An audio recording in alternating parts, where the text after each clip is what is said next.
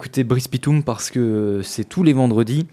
Dans son monde, on n'aime pas l'odeur du napalm le matin, c'est le monde de Pitoum. Je mets les pieds où je veux, Little John. Et c'est souvent dans la gueule.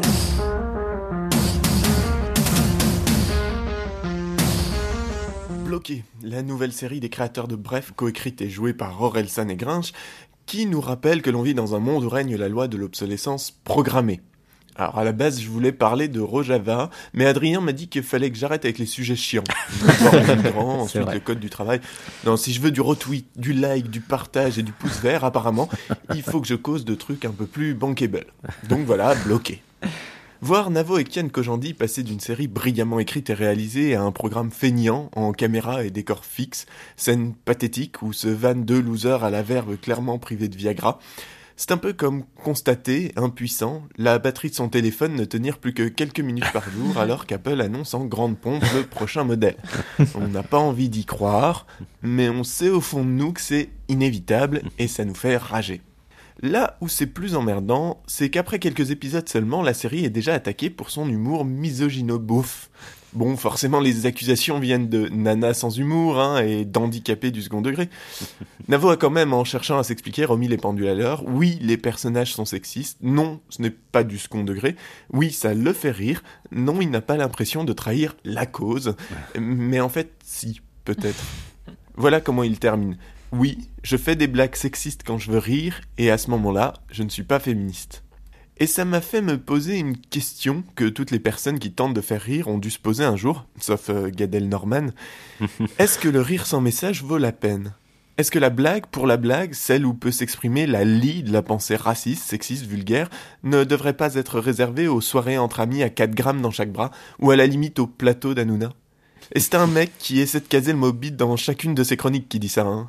Est-ce que quitte à vouloir faire rire une audience qu'on ne connaît pas, on ne doit pas chercher à s'extirper des vannes à la Kev Adams Je veux dire, Trotsky Tulski, c'est vraiment dans son spectacle. hein. Je la fais depuis que j'ai 15 ans. Alors forcément, la blague a comme un vieil arrière-goulag. Hmm. Du coup, par contre, ça m'emmerde de gâcher mon bref instant de parole pour causer de ça, en fait. Bordel, en, en fait, j'aurais dû t'envoyer chier, Adrien. J'aurais dû te dire que plutôt que de se laisser casser les flotteurs par le navet de Navo, cliquons plutôt à l'Orient, en dehors des sentiers où se dessine l'espoir d'une révolution beaucoup trop ignorée. Le Rojava est une région du nord de la Syrie, peuplée principalement de Kurdes, qui voit naître depuis trois ans un système politique en rupture totale avec les régimes dictatoriaux de la région et aux velléités du califat de Daesh. À l'initiative du Parti de l'Union démocratique, équivalent syrien du PKK turc, alors je vais pas en parler plus hein, parce que que ce soit en anglais ou en français, le PKK ou PKK euh, tend le flanc au jeu de mots scatophile et je le connais, non, ça va déraper.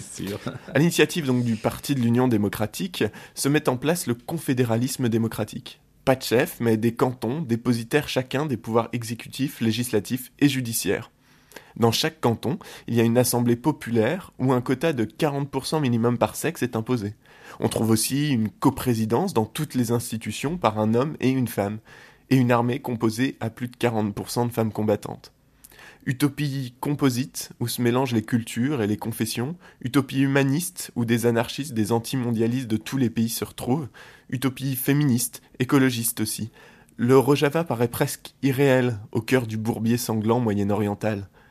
Le Conseil suprême kurde a même par exemple aboli la peine de mort, quand cette considération semble très loin des ennemis qui cernent la région.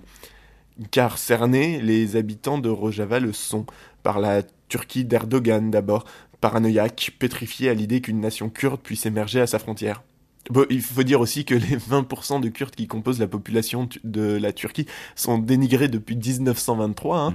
Du coup, Erdogan, pas trop con, le mec se dit que vaut peut-être mieux les oppresser parce que sinon il pourrait leur mettre plein la gueule. Par Daesh aussi, contre qui les unités de défense des femmes se battent sans relâche en première ligne, et par le régime syrien, toujours en place également, car si aujourd'hui les affrontements ne sont pas directs, on sent bien que Bachar a l'air sad d'avoir perdu la main sur cette région. Le Rojava a comme un goût de commune, de mouvements zapatistes, d'été anarchiste espagnol. Et tandis qu'ici, l'on s'affole des migrants qui arrivent entre deux programmes dont l'humour au ras des semelles nous liquéfie l'encéphale, ailleurs, bien loin de la une de nos journaux, se construit l'ébauche d'une alternative populaire aux régimes dictatoriaux du Moyen-Orient, mais aussi capitaliste d'Occident. Et peut-être que ce silence en dit long sur l'état de notre société léthargique, bloquée sur son canapé, à déverser des futilités vulgaires, inutiles et sans fond.